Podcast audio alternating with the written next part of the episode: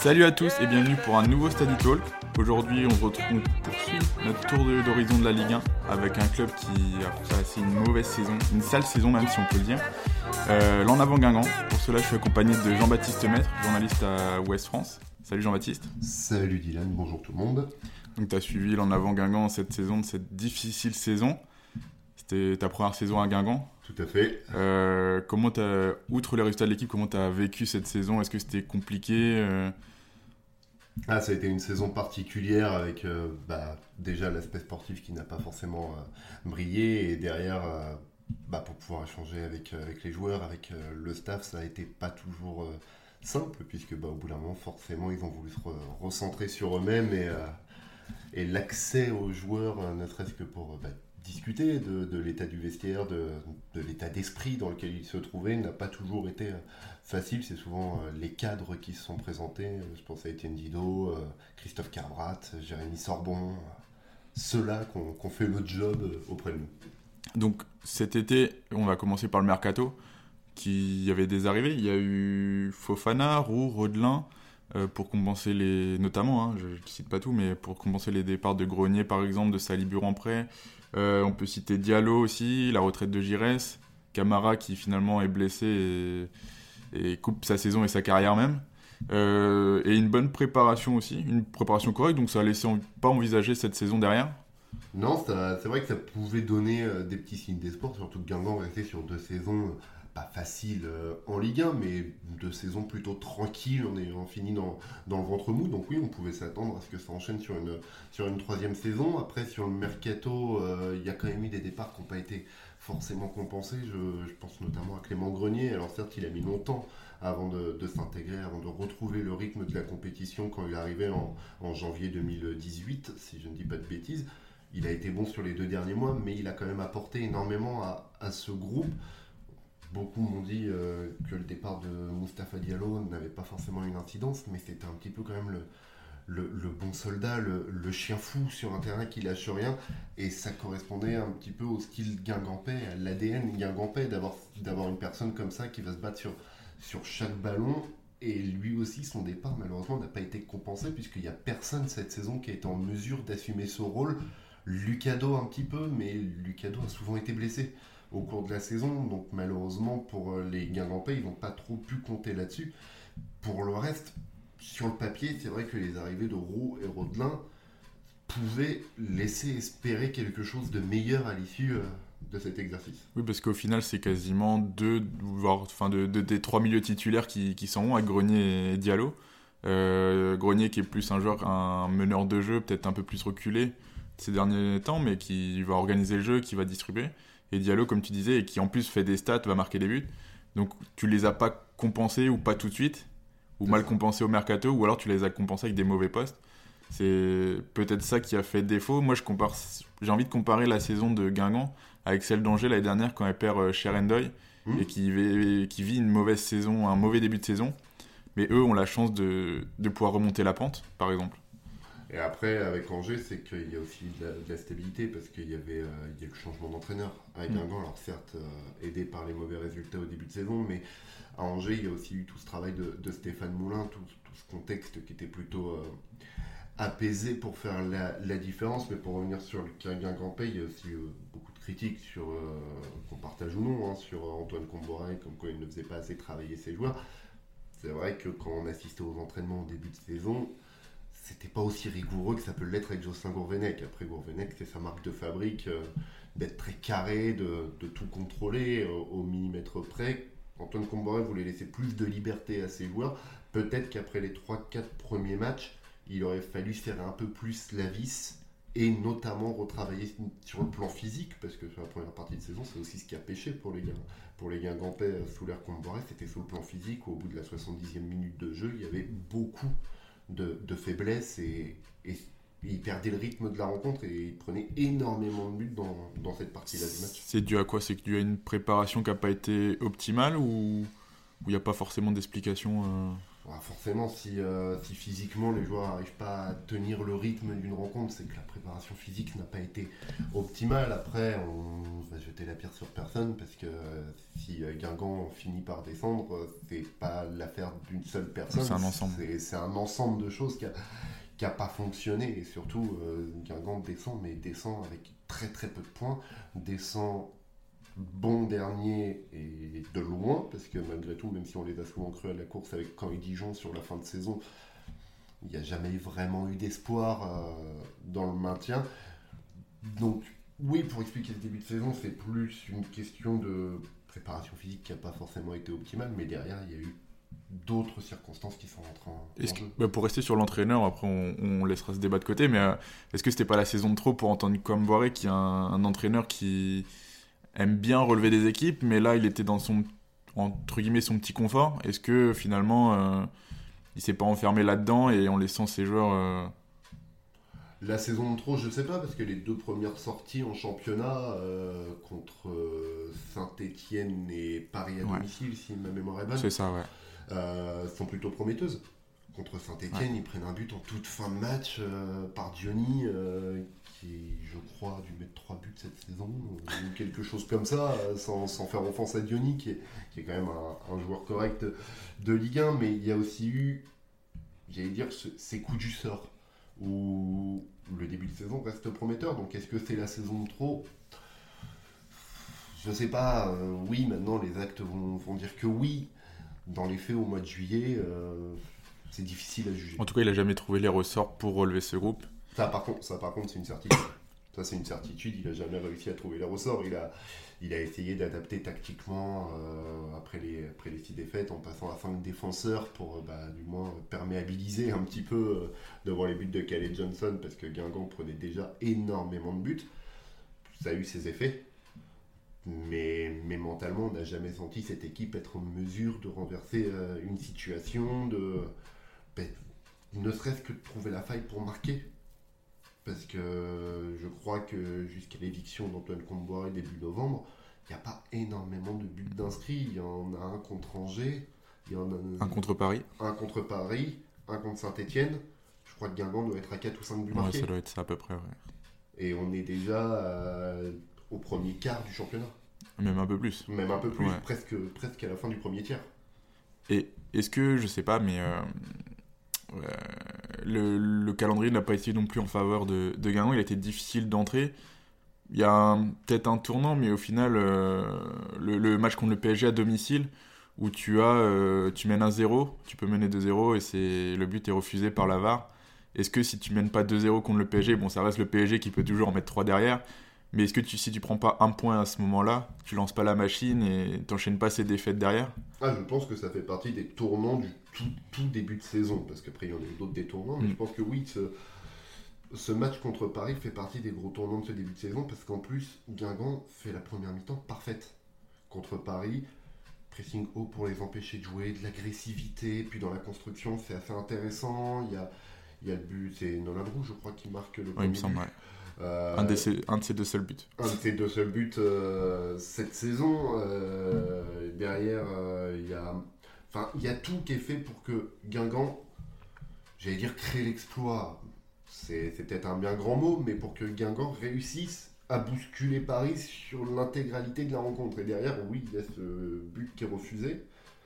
Et le but accordé aussi pour Paris qui est assez justifiable. Et le but accordé pour Paris derrière, après, bon, on va pas critiquer euh, l'arbitre. on n'est pas là pour ça non plus. Ni rien, mais je pense que mentalement, ça a aussi mis un gros coup derrière la tête de se dire mince, on, fait un bon match, on, est solide, on arrive à se créer des occasions, à être dangereux en plus face à Paris, euh, c'est pas rien.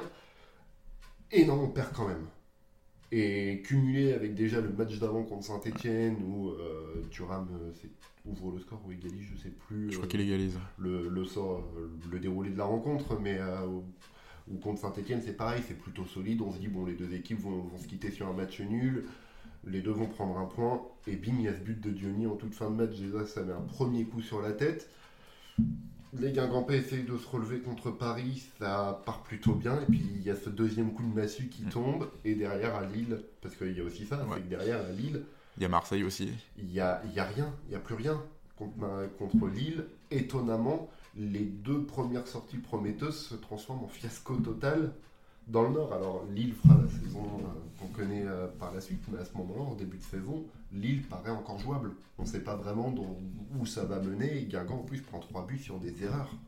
C'est pas trois buts où les Lillois se les créent, c'est trois buts sur des erreurs. Donc ça fait trois matchs qui déjà mettent la tête sous l'eau et derrière bah, il y aura toute la série Marseille où ils en prennent quatre. Euh, et pourtant Marseille pareil, ils font 60 bonnes minutes à Marseille avant de craquer et qu'ils en prennent 3, je crois. Dans les... Ouais, je crois que c'est même 4, il me semble.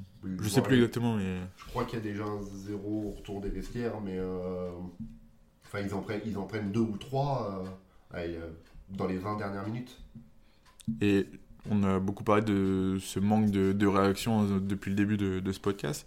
Il y a eu cette affaire brillante aussi qui a possiblement divisé le vestiaire qui a duré aussi dans le temps parce qu'on a vu, il y a eu des sorties de déplats qui, qui disaient que c'était un homme euh, sombre, euh, qui n'avait pas été tendre. Et ça, a joué dans ce début de saison et surtout que c'était un leader du vestiaire. Donc, et on a remarqué au final sur la saison que ceux qui auraient dû prendre le leadership ne l'ont pas pris. Et il manquait de leaders, même ceux qui étaient leaders des Carbrat, même eux ont sombré. Donc est-ce qu'il a pas manqué, ça a divisé et est-ce qu'il a pas manqué de, de leader aussi? Alors ça a divisé, ça c'est sûr. Il s'est passé beaucoup de choses en lien avec euh, Jimmy Briand, notamment ce transfert avorté à Montréal pour au final partir libre à, Bordeaux, ça a déjà été un premier coup dur euh, pour Guingamp. Et derrière, c'est vrai qu'il n'y a pas eu de réel leader qui a, su se relever. Christophe Carbrat a, hérité le, du brassard, j'ai presque envie de dire malgré lui. Parce que même si publiquement et officiellement, il s'est toujours dit que voilà, c'était quelque chose qu'il aimait et qu'il avait envie sur la première moitié de saison jusqu'au changement de capitaine où ça passe à Jérémy Sorbon, Christophe Carbrat n'était pas à son niveau habituel. Christophe Carbrat, qui est plutôt un joueur euh, bon dans l'anticipation, bon dans la relance, là on l'a retrouvé aux abois, plus préoccupé aussi par euh, l'état d'esprit général que par lui, sa concentration dans les matchs. Et, euh, et ça, on ne le saura jamais, mais je pense aussi que ça lui a mis beaucoup de pression. Enfin, du moins, je pense qu'il ne le dira jamais, ou il ne le dira pas maintenant, peut-être qu'il en parlera plus tard, mais ça lui a mis beaucoup de pression et il a eu beaucoup de mal à, s'en défaire de cette pression-là. Derrière, dans les leaders, tu, tu le disais, il n'y en a pas vraiment eu. Peut-être qu'on attendait les jeunes Marcus Coco et Ludovic Blas qui sont là depuis un moment, et ils n'étaient peut-être pas prêts non plus à, à prendre une équipe qui, qui sombrait. Ah, ils, ont, ils, ont, 22 ans tous les deux, je crois, 21 ans même. 22. 22, 21 ans pour Ludovic Blas. Euh, alors certes, ils ont presque 100 matchs en Ligue 1, mais euh, de là en faire des leaders, quand dans le vestiaire, il y a, des joueurs d'expérience rompus aux joutes euh, de la Ligue 1, je ne suis pas sûr que c'était à eux d'assumer ce rôle-là. Et je pense non vraiment que bah, ceux qu'on attendait n'ont pas réussi à prendre leur lait. Parce que même Étienne Guido a essayé, euh, Christophe Carbrat, on, on, en a parlé, Jérémy Sorbon, pareil, a essayé, mais on a eu un début de saison très compliqué pour plein de choses aussi hein, par rapport à Jérémy Sorbon. Il y a eu plein de choses euh, en annexe qui sont euh, passées qui peuvent expliquer ce mauvais début de saison, mais en effet, tous les leaders pas, ne se sont pas montrés à leur juste valeur. Et, ceux qu'on a, qui sont arrivés n'ont pas été non plus au niveau. Roux, euh, Rodelin, qui ont souvent été blessés ou absents. Et finalement, Roux qui sortait d'une saison à 15 buts. Donc on se dit, pour Guingamp, c'était quand même une belle plus-value de le récupérer. Ah bah ça semblait prometteur. Au mois de juillet, quand il arrive, Jimmy Briand n'est pas encore parti en plus.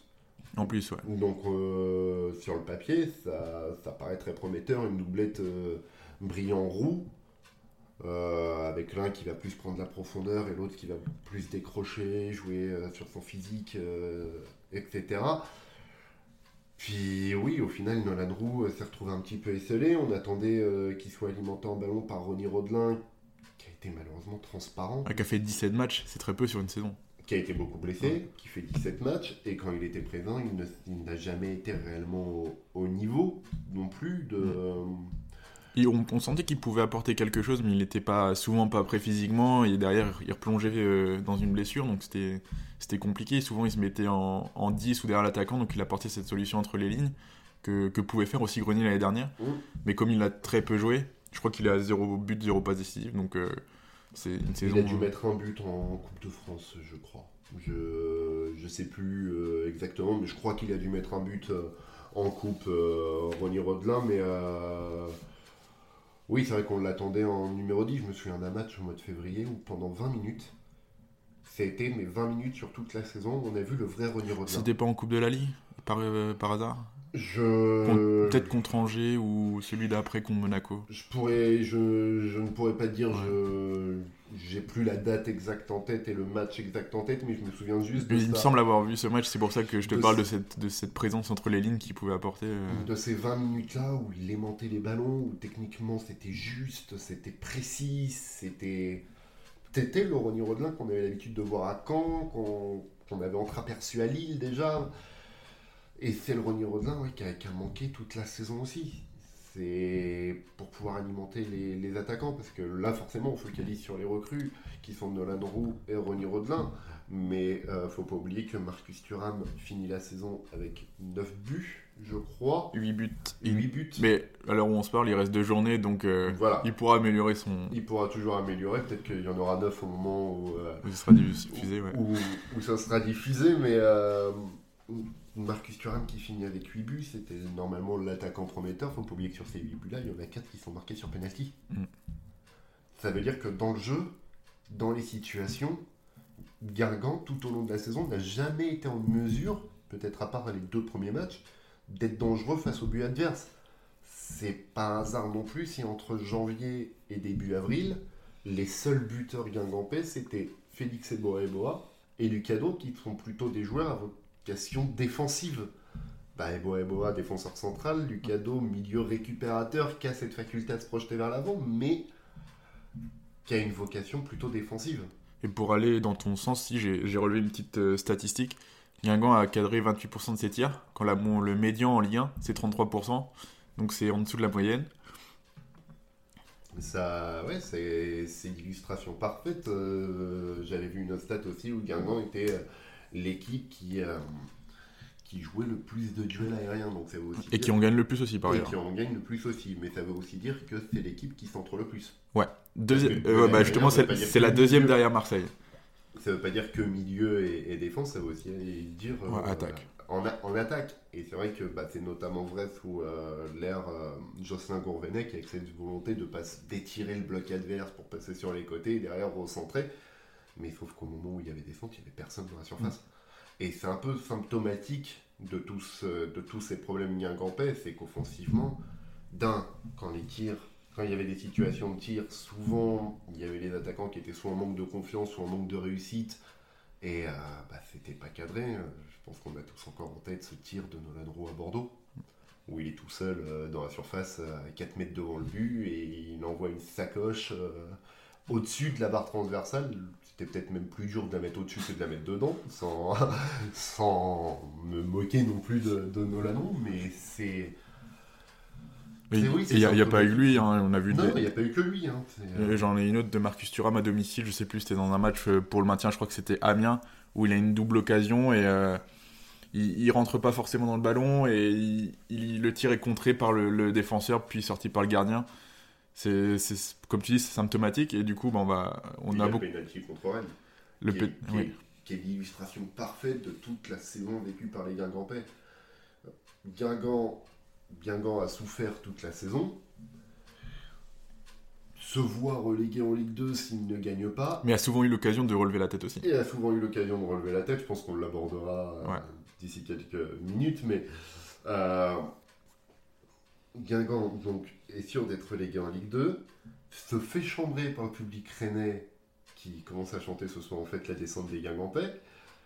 Bim, Mendy égalise. Et en toute fin de match, Thuram a ce penalty. On se dit Guingamp va maintenir l'espoir au moins encore une semaine. Et non, penalty repoussé, la tête qui est totalement euh, dévissée derrière euh, par Thuram. C'est l'illustration parfaite de cette saison où rien n'a souri au Guingamp. Exactement, bah, t'as, t'as parfaitement résumé, je pense, la saison. Mais on va revenir un peu plus tôt, c'est au changement d'entraîneur. Camboiré qui part après la défaite à Nantes 5-0, alors que Bertrand Desplat, le président, l'avait maintenu ou conforté euh, quelques jours avant. Et Bah, c'est il avait prolongé déjà. même, même prolongé, ouais. Il avait prolongé euh, un mois et demi plus tôt en, en prolongeant son contrat. euh, Il, avait fait une déclaration dans la presse. Et deux jours plus tôt, euh, il fait une déclaration dans la presse où il dit euh, Antoine Comboiré a toute ma confiance. Et du coup, c'est Jocelyn Gourvenec qui arrive. Qu'est-ce que change Jocelyn Gourvenec? Qu'est-ce qu'il fait? Est-ce qu'il reprend une préparation entière en vue de peut-être, je sais pas si on peut dire ça, mais est-ce qu'il va pas, entre guillemets, euh, essayer de limiter la casse sur la fin de la première partie de saison, repartir sur une deuxième partie de saison, euh, peut-être euh, où il doit faire un exploit hein. Les statistiques à la, à la trêve étaient très négatives et envoyaient Guingamp en Ligue 2. Est-ce qu'il a fait une préparation ah, il, a refait, une préparation physique complète. au moment où il est arrivé, il n'a pas arrêté de nous dire là maintenant, ce qu'il faut, c'est faire du jus il faut remplir les joueurs. C'était son expression euh, favorite. Si vous avez la signification complète de ce que veut dire remplir les joueurs, euh, on est preneur, mais. Il y a peut-être je, la... je, taquine, mais ça veut surtout dire, euh, bah voilà, faut, faut qu'on fasse du jus, faut qu'on refasse de, de, la préparation physique. Et récemment, il expliquait qu'il n'avait jamais dû trouver une équipe avec un tel désarroi au moment où il l'apprend. Donc oui, sa première tâche, ça a été d'essayer de faire relever la tête à tout le monde se dire bon, c'est pas, c'est pas fini, la saison est encore longue. Et la deuxième phase, ça a été aussi de, bah, de, refaire du physique, tout simplement, de faire en sorte que les joueurs soient capables de tenir 90 minutes sur une rencontre, parce que oui, on va le rappeler, mais sur les 9-10 euh, premières journées, c'était pas le cas. Et sur euh, quand il arrive, il y a des matchs importants, des matchs contre les concurrents directs. Il y a par exemple de mémoire, je sais plus, je crois qu'il y a Amiens, bah, Amiens, Dijon, Monaco. Il me semble que. Son premier match, euh, alors, il arrive après Lyon où il y a eu l'intérim Vincent Roturo, Sylvain Didot. Euh, et je crois que le match d'après, c'est contre Amiens. Et ensuite, je l'ai pas exactement dans Et ensuite, ils reçoivent Nice où ils font 0-0. Mais tu as eu quand même des matchs contre des, adversaires directs où tu as manqué de chance aussi. et tu, finalement, tu gagnes avant la trêve contre Monaco qui peut te mettre quelques espoirs. Euh, est-ce que à ce moment-là. Il y a un euh, autre tournant aussi dans la saison qu'on n'a pas évoqué pour moi euh, à ce moment-là. Alors je sais plus qui est l'entraîneur. Il me semble que c'est. Il me semble que c'est encore Antoine Comboiré. C'est la, c'est la phase Amiens-Dijon. je, crois, je, crois que c'est Gourvenec qui me semble. C'est peut-être déjà Gourvenec qui, est, qui, est, sur le banc. Parce qu'il me semble que c'est au mois de décembre cet enchaînement avec Monaco où, où tu passais la 19e journée, juste bah, avant la trêve où juste avant ils se qualifient contre Nice en demi-finale de Coupe de la Ligue et euh, après ils vont gagner à Monaco 2-0. Mm. Mais non, je revenais sur cette période Amiens-Dijon parce que c'est aussi l'un des tournants de la saison. Tu as la chance d'affronter deux concurrents directs euh, en deux semaines euh, consécutives. Contre Amiens. Euh, match nul, il me semble. Si ma mémoire est bonne, tu fais match nul. Ça, ça doit être un ouais. 0 Non, 1-1, je crois. Ou 1-1, ou tu prends pareil un but dans les, en fin de match, je crois. Ça doit être ça, ouais. Il y a un scénario qui n'est pas favorable à Guingamp, en tout cas. surtout face à Dijon. Ou face à Dijon, il y a un partout et euh, une frappe de 40 mètres qui est totalement anodine et Calais Johnson qui, qui fait une boulette. Et, et là encore. ça a été pour moi l'un des autres tournants parce que si Guingamp gagne ces deux confrontations-là, on parle plus du, euh, on parle plus forcément de, de Guingamp euh, voué pour être légable à l'issue de la saison parce qu'ils reviennent, ils reviennent vraiment sur les talons de leur concurrents. Je sais plus, à la trêve, il y avait, je le retrouve pas là, mais je crois qu'il y avait, avais 11 points à la trêve et je sais plus combien de points de retard, tu dois avoir 6 ou 7 points de retard. C'est bon, c'était pas très loin, mais avec ces. Sur le premier non relégable. Parce que sur le premier non relégable, ouais. Ou sur le, sur le barragiste, même. Ou sur le barragiste. Mais en gros, si tu fais des bons résultats sur ces matchs-là, tu te relances et tu as moins de cette pression en deuxième partie de saison. C'est ça. C'est ça, mais c'est ça. C'est euh, les bons résultats, ça monte le total à, 17 ou ne serait-ce qu'à 13. Mm. Euh, enfin, 14 en, ayant pris un point contre Amiens et 3 euh, points contre, contre Dijon. Ça remonte, ouais, ça remonte le total à. à oui, c'est 14 moi les calculs, c'est pas mon fort. Hein. c'est pour ça qu'on écrit qu'on n'a pas fait euh, mathématiques. Euh, mais, oui, euh, pour, pour revenir, tu reviens dans la course. Et en plus, comme tu bats Monaco, qui est à ce moment-là encore un concurrent direct, tu peux finir l'année 2018 en étant plus lanterne rouge de Ligue 1. Et entamer, et, et entamer 2019 en disant bon bah voilà, on a déjà quitté cette place-là, on peut maintenant viser plus haut et aller chercher plus haut. Alors, au mois de janvier, ils, ils feront des performances plutôt correctes, ou euh, avec euh, la qualification contre Pontivy, la victoire en match en retard contre Rennes. Euh, Cette demi-finale de coupe aussi. Demi-finale de coupe. Il y a, il y a tout ça où on se dit au mois de janvier. Et il y a, il y a eu le mercato entre temps où tu as fait venir des joueurs, Endong, Gilo Boji, Mergem, j'en oublie sûrement. Et non, Gilo Budget, Mendy. Mendy, et il en manque un, Larson. Larson, ouais. John Larson qui est-ce qu'au final, de match. Est-ce qu'au final, tu tu t'es pas trompé sur ce mercato-là avec le recul, en prenant des joueurs qui n'étaient pas prêts physiquement, ou qui avaient besoin aussi de, de faire une préparation, et qui n'étaient pas prêts au service dès le, le mois de janvier? Est-ce que tu t'es pas trompé et tiré une balle dans le pied en prenant peut-être des joueurs qui avaient beaucoup d'expérience et qui, avaient, qui ont le niveau Ligue 1 pour maintenir le gain en Ligue 1, mais qui n'étaient pas prêts. Donc il est arrivé blessé, il a fait beaucoup de réathlétisation. Mais il n'est pas arrivé blessé, il est arrivé en cours de rythme. Ça faisait, il n'était pas blessé? Ça faisait 6 mois qu'il n'avait pas joué avec Sunderland. Mais on même l'a. un an, même un an Mais il a- n'avait pas joué. Il a beaucoup fait de séances individuelles euh, avant de faire Oui, son fallait, euh. parce qu'il fallait refaire, euh, fallait, fallait reprendre le rythme, fallait, il fallait avoir une condition physique euh, optimale. Mais euh, oui, là, je te rejoins sur le fait que le mercato euh, hivernal n'a pas été bon non plus. Alors, Et il te manquait ce genre de ballon au milieu de terrain aussi. pour, le, pour la défense de Guingamp, il y a, quand on est lanterne rouge, forcément, on attire beaucoup moins euh, des joueurs à même de faire remonter l'équipe. Mais pour moi, là où Guingamp a surtout eu un problème dans le mercato, c'est le cas Ferry, qui, a- qui a finalement préféré partir à Nîmes que venir à Guingamp pour se relancer, alors qu'il n'avait pas de temps de jeu à, À Lyon. à Lyon. Visiblement, Guingamp lui avait fait une, une proposition pour venir et il a préféré partir à Nîmes. Un joueur comme Ferry, qui est un bon manieur de ballon, qui est un joueur capable de, de distribuer en même temps un, Et qui va te gagner des duels un peu à la Diallo au milieu de c'est ce terrain. que j'allais dire. un- J'aime bien cette expression de chien fou parce que c'est c'est le joueur qui lâche rien, qui, qui court partout, qui, euh, qui est vraiment sur tous les ballons et qui est prêt à mettre de l'impact physique, euh, même si, euh, si c'est pour commettre une faute, mais au moins euh, ça marque les esprits au milieu de terrain et, et le joueur sait que bah, s'il doit y retourner, il va prendre un tampon, donc il réfléchira peut-être avant de s'engager pleinement dans le duel. C'est ce genre de petites choses où, oui, forcément, au mercato, tu te dis, mais pourquoi?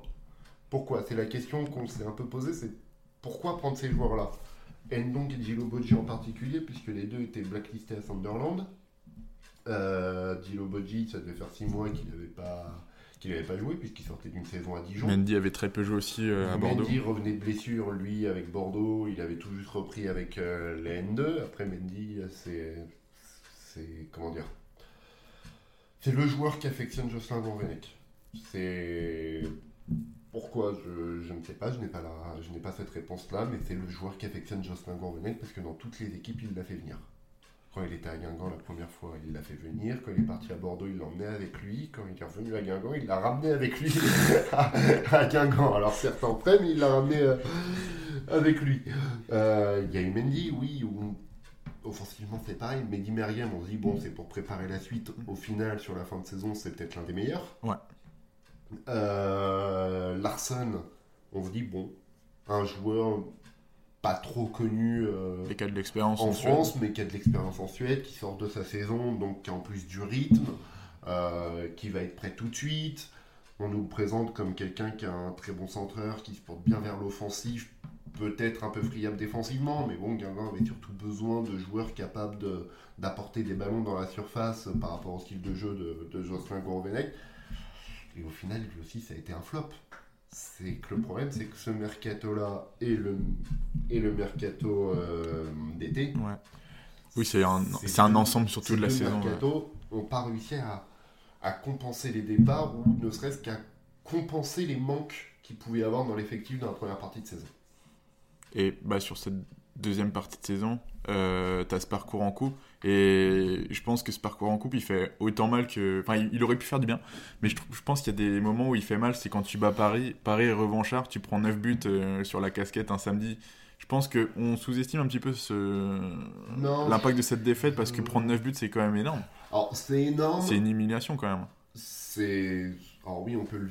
C'est vécu comme une humiliation, forcément, mais je pense que les Guingampais, de toute façon, s'attendaient. Oui, s'y attendait. s'y Mais attendait à, à avoir les foudres de Paris. Et Jocelyn Gourvenec, euh, quand.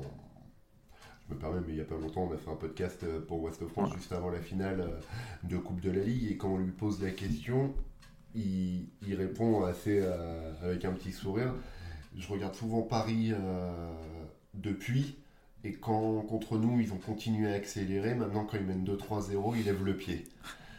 C'est pour ça que cette défaite-là, 9-0, met un petit coup derrière la tête, mais je, je pense pas que ce soit le plus enfin, qu'elle ait plus d'incidence que ça. Ouais. Parce qu'ils s'attendaient à, à Paris, dix jours après les avoir sortis de la coupe. De Euh, façon controversée parce qu'il y a ces deux penalties. Euh, Pas controversé oui et non, parce que Bah, en tout les cas, pénalties sont légitimes. ouais, mais eux l'a- l'avaient mal vécu, les joueurs, par Eux, exemple. c'est- je crois que c'est Kylian Mbappé qui dit aux sorties du match ils nous ont volé notre coupe. Oui, c'est ça, ouais. Ça, ça veut aussi dire cet esprit revanchard. Et à la fin du match contre Guingamp, où Kylian Mbappé dit on est un petit peu déçu, on voulait que tous les attaquants mettent un triplé. Ça montre l'état d'esprit dans lequel était Paris, où vraiment le but c'était d'écraser Guingamp.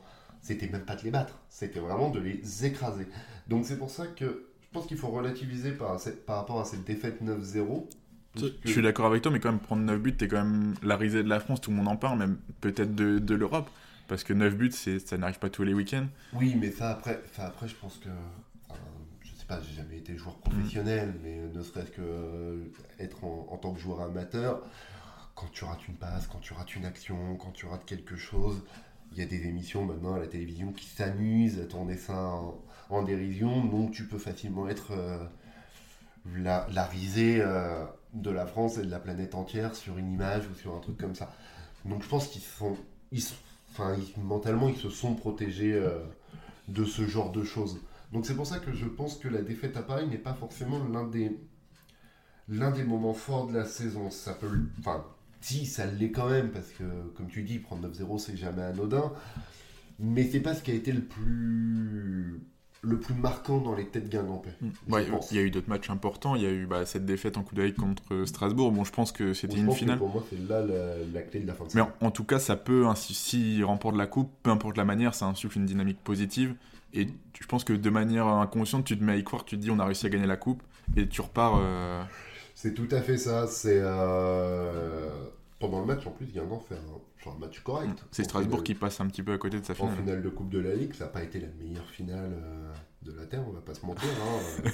Beaucoup ont trouvé que c'était la finale la plus ennuyeuse. Je partage pas non plus ce point de vue-là, mais euh, ça n'a pas été un grand match de football.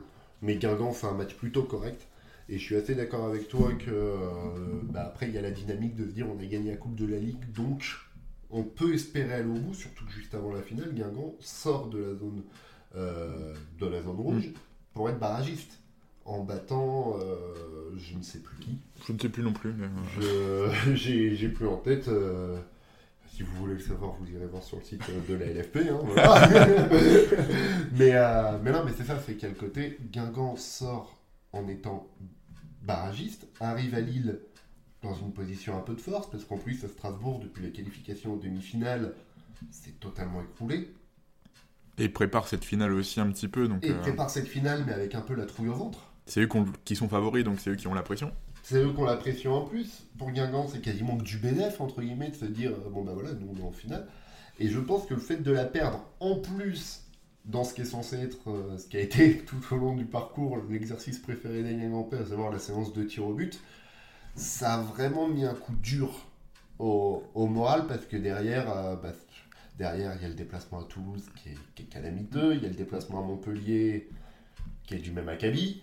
Euh, il y a tout ça. Ouais, c'est- un, engrenage qui. Voilà, c'est que derrière, c'est un engrenage où il y avait cette, cette petite lumière de la Coupe de la Ligue et cette lumière s'éteint brusquement et refait, refait descendre tout le monde. euh, Oui, j'ai- souvent regardé Guingamp cette saison et il y a tout le temps eu ce- cette impression où rien ne, ne souriait à, à Guingamp. Il y avait tout le temps quelque chose qui était contre cette équipe et, et finalement, c'est c'est le, On va peut-être. Il n'y aura pas forcément grand-chose de dire, à plus de dire sur la fin de saison, à part ce, qu'on- mais ce, ce penalty de Thuram contre Rennes est le symbole de, de cette saison, comme tu l'as dit tout à l'heure. Euh, ça a été une saison vraiment très compliquée. Est-ce que tu. On va rapidement le faire, mais c'est compliqué d'en sortir. Mais les joueurs les moins décevants, on va pas faire les flops parce qu'on pourrait mettre beaucoup de joueurs, mais les joueurs les moins décevants, que tu. J'ai envie de dire Pedro Rebocho quand Ouais, même. et cette passe décisive quand même Cette passe décisive euh, qui s'est un petit peu éteint sur la fin de saison, mais bon, c'est le joueur qui a plus joué. Il a Et c'est difficile quand tu as besoin de tes coéquipiers. Le football, c'est un, un- un sport collectif, donc tu peux pas briller tout seul non plus. C'est ça. Euh, non, Pedro Rebocho, j'ai envie de mettre aussi les Bogang Firi, Mm. même s'il a été un petit peu euh, irrégulier euh, tout au long de la saison, mais dans son poste de, de sentinelle devant la défense, c'est celui qui a peut-être le plus performé. Marcus Thuram, tu, tu le mettrais pas dans les moins décevants? Je le mettrais dans les neutres. Dans les neutres Marcus Thuram, je, moi personnellement, je Il le mettrais dans les neutres. il pouvait parce que faire pour beaucoup moi, il peut faire beaucoup plus. Il a, il a un peu trop de suffisance parfois. C'est un joueur qui, qui doit un peu mûrir dans sa tête pour moi pour encore franchir un palier parce que pour l'heure, c'est encore un peu tendre. Donc je le mettrais dans les neutres. Et euh, non, dans les moins décevants, bah. Peut-être Marco Alcaillard qui, Ouais, un- Marc-Aurel Caillard. qui s'est un peu révélé, mais moi je suis pas très très fan de, de ce gardien. Marc-Aurel Caillard, pour moi, le problème de Guingamp aussi, c'est qu'ils n'ont pas eu un gardien capable de leur. euh, du moins de ne pas leur faire perdre de points. Parce que, on le cite souvent, euh, les gardiens qui, justement, peuvent permettre de prendre des points. À Caen, il y a Brissamba. À Il en a coûté quand même cette saison euh, il, aussi. il mais- en a coûté, mais dans les moments chauds, les 6 points qu'ils prennent contre Nice Ah bah, il est- il est et Monaco, Il est chaud bouillant là. hein. c'est pour lui. Ouais, ouais. C'est lui qui, c'est lui qui permet à Caen de prendre 6 points dans ces matchs-là. Or, à Guingamp, il n'y a, il y a jamais eu, que ce soit Khaled Johnson ou Marc-Aurel Caillard, qui sont deux bons gardiens quand même de Ligue 1, mais il n'y en a jamais eu un des deux qui a été en mesure, ne serait-ce que de leur permettre de prendre un point. C'est aussi un petit peu l'une des, des déceptions de, de la saison. Sinon, après, j'étais en train de chercher dans les euh, autres euh, joueurs les moins Bah, on a- décevants. on a bah, parlé Mer- Mergem. Benny Mergem. Mergem, en fin ouais. de saison. euh, Et- Peut-être la révélation de cette fin de saison Guingamp. Et sur qui Guingamp peut, pourra s'appuyer la saison prochaine, je pense, euh, pour essayer de remonter. Donc du coup, ça, ça nous fait notre tradition directement hein, sur ce qui va attendre Guingamp cet été. On va sûrement arriver euh, à un grand changement parce qu'il y a des joueurs qui ont une grosse valeur marchande. Donc forcément, quand tu descends de Ligue 1 à Ligue 2, tu, tu perds tout ce qui est droit TV. Enfin, c'est beaucoup, c'est moindre. hein, c'est Ah, c'est- une grosse grosse perte. C'est c'est pas une catastrophe économique, mais pas loin. Ouais, et donc tu vas devoir vendre ces joueurs parce que au niveau salaire, c'est beaucoup, c'est beaucoup trop élevé pour euh, la Ligue 2. Par exemple, je pense à Thuram, à Blas, euh, Coco, Rebocho qui ont des belles euh, valeurs marchandes sur le marché. Tu as des joueurs qui n'ont peut-être pas envie de repartir sur un projet Ligue 2. Euh, Nolan Roux, Ronny Rodelin. Voilà, ça va être un, mercato agité, je pense. Ah, ça va être agité, ça c'est sûr que du côté de Guingamp, il va y avoir du mouvement cet, cet été. Normalement, d'après les, d'après les chiffres, alors là je suis pas un grand spécialiste du, euh, du mercato guingampais, mais euh, il devrait y avoir une petite dizaine euh, de mouvements avec peut-être quelques surprises. Après, on n'en sait pas plus, mais oui, il y a des choses que, que Marcus Thuram s'en aille, que Pedro Rebocho s'en aille, que Nolan Roux s'en aille. Parce que l'e- l'effectif, il est taillé pour la Ligue 1. Des joueurs confirmés de Ligue 1. Mais après, après euh, par rapport à Nolan Roux et Ronny Rodelin, qui, euh, bah, dans les têtes, euh, tout le monde se dit qu'ils vont partir, c'est qu'après une saison comme ça, il faut voir qui, quel club va vouloir. euh, Mais est-ce qu'ils vont vouloir rester aussi, inversement, rester après une saison pas- comme ça? Je pense pas qu'ils veulent rester, je, je ne sais pas. Je- encore une fois, je, là je parle vraiment avec des très grosses pincettes parce que je veux pas m'engager Mm. sur des choses que je, Bien sûr. que je ne maîtrise pas outre mesure, mais d'un, je ne les vois pas rester, mais la question, ça sera de savoir pour aller où. Et la certitude, au moins, c'est on sait que Jocelyn Gourvenec va rester. Normalement, en tout cas, il l'a confirmé. euh, Normalement, il l'a confirmé. Après, à voir au cours de l'été, peut-être que si- s'il a une proposition à Ligue 1 ou euh, des sirènes à l'étranger, peut-être qu'il. euh, Et tu, tu vas reconstruire peut-être sur des, des jeunes aussi. On a vu quelques apparitions dans le Mm. groupe, donc ont finalement très peu joué, parce que c'est difficile de lancer des jeunes dans une saison comme ça, mais on pense peut-être à Mathias Phaeton, à Mehdi Boudjema, qui pourrait peut-être euh, intégrer le, le groupe Ligue 2. Et des, des retours de prêt aussi, euh, il y a Il y, qui en aura, retour oui, il y prêt aura, il y aura Niakate, il y aura Salibur, mais euh, Salibur, ça m'étonnerait qu'il reste. Il y a, euh, aura Sul- Julan, qui, qui était prêté à Châteauroux. Mais Lee pareil, Volant ça aussi. Ça m'étonnerait qu'il reste. Il y aura Lee Volant, il y aura Théo Guivarge dans les buts, qui devrait normalement être le numéro 2 derrière euh, Marc-Aurel Caillard, en, en toute logique, encore une fois. hein. Euh, oui, il y aura quelques retours de prêt, il y, aura, il y a quelques jeunes centres de formation qui commencent un petit peu à, à montrer. Est-ce qu'ils seront suffisamment matures et prêts pour pouvoir jouer la Ligue 2 À voir. Dans le passé, Jocelyn Gourvenec a souvent fait confiance aux jeunes, on, on verra. Euh, je ne vais pas avancer le nom parce que je ne sais pas quels Mm. jeunes seront Évidemment, ouais. dans le groupe ou, ou autre, donc euh, je ne vais pas en parler, juste ceux qu'on oui, qu'on fait des Ceux qui ont fait des apparitions, ouais. le groupe pro cette année, il y a eu Mehdi Boudjema, Mathias Féton, euh, Louis Carnot, Carnot, ouais. euh, Steven Acco, euh, Matteo Alinvi peut-être aussi Ou Euh, qui a fait une apparition, la- qui a fait des apparitions l'année dernière en tout cas. L'année dernière, Matteo Alinvi. Euh, il y aura aussi qui s'est beaucoup entraîné, qui n'a pas fait de groupe, mais qui s'est beaucoup entraîné avec les pros, le défenseur Johan Barré. Voilà, il y a quelques, euh, il y a quelques joueurs, peut-être qui seront envoyés en prêt en national ou euh, dans des clubs de bas de tableau de Ligue 2 pour, euh, pour déjà prendre un petit peu d'expérience. Faudra voir parce que de toute façon, ce mercato va changer beaucoup de choses. Parce que, pour rappel, Guingamp vient de passer 6 saisons en Ligue 1. Donc, ça commençait à être un club un petit peu installé dans l'élite. Bah là, va falloir retravailler et reconstruire. Ça va être une révolution pour Guingamp et ça va être un été agité euh, pour vous à la rédaction. un, euh, un changement de cycle, ça c'est sûr. Un changement de cycle, ouais. Et ça va être euh, Ah, ça un va être agité. ça va être agité de on votre va pas côté. On va pas s'ennuyer euh, en juin, juillet, euh, voire même jusqu'au mois d'août. Ok, bah très bien. Je te remercie Jean-Baptiste d'être venu parler de l'en avant Guingamp. Bah, merci à toi pour l'invitation. Et je remercie les auditeurs, les auditeurs d'avoir écouté jusqu'au bout et je vous donne rendez-vous prochainement pour un nouvel épisode. Merci, à bientôt. Et voilà, coup de sifflet final de cet épisode. Merci à toi auditeur d'avoir resté jusqu'au bout. Tu peux cependant jouer les prolongations en partageant ce podcast sur tes réseaux sociaux ou en t'y abonnant sur les différentes plateformes de streaming pour ne manquer aucun épisode et nous faire grimper au classement. Ça nous serait grandement utile. Tu peux également t'abonner aux différents réseaux sociaux de Stadito, Facebook, Twitter, Instagram, pour ne manquer aucun article de nos rédacteurs. Merci et à la prochaine.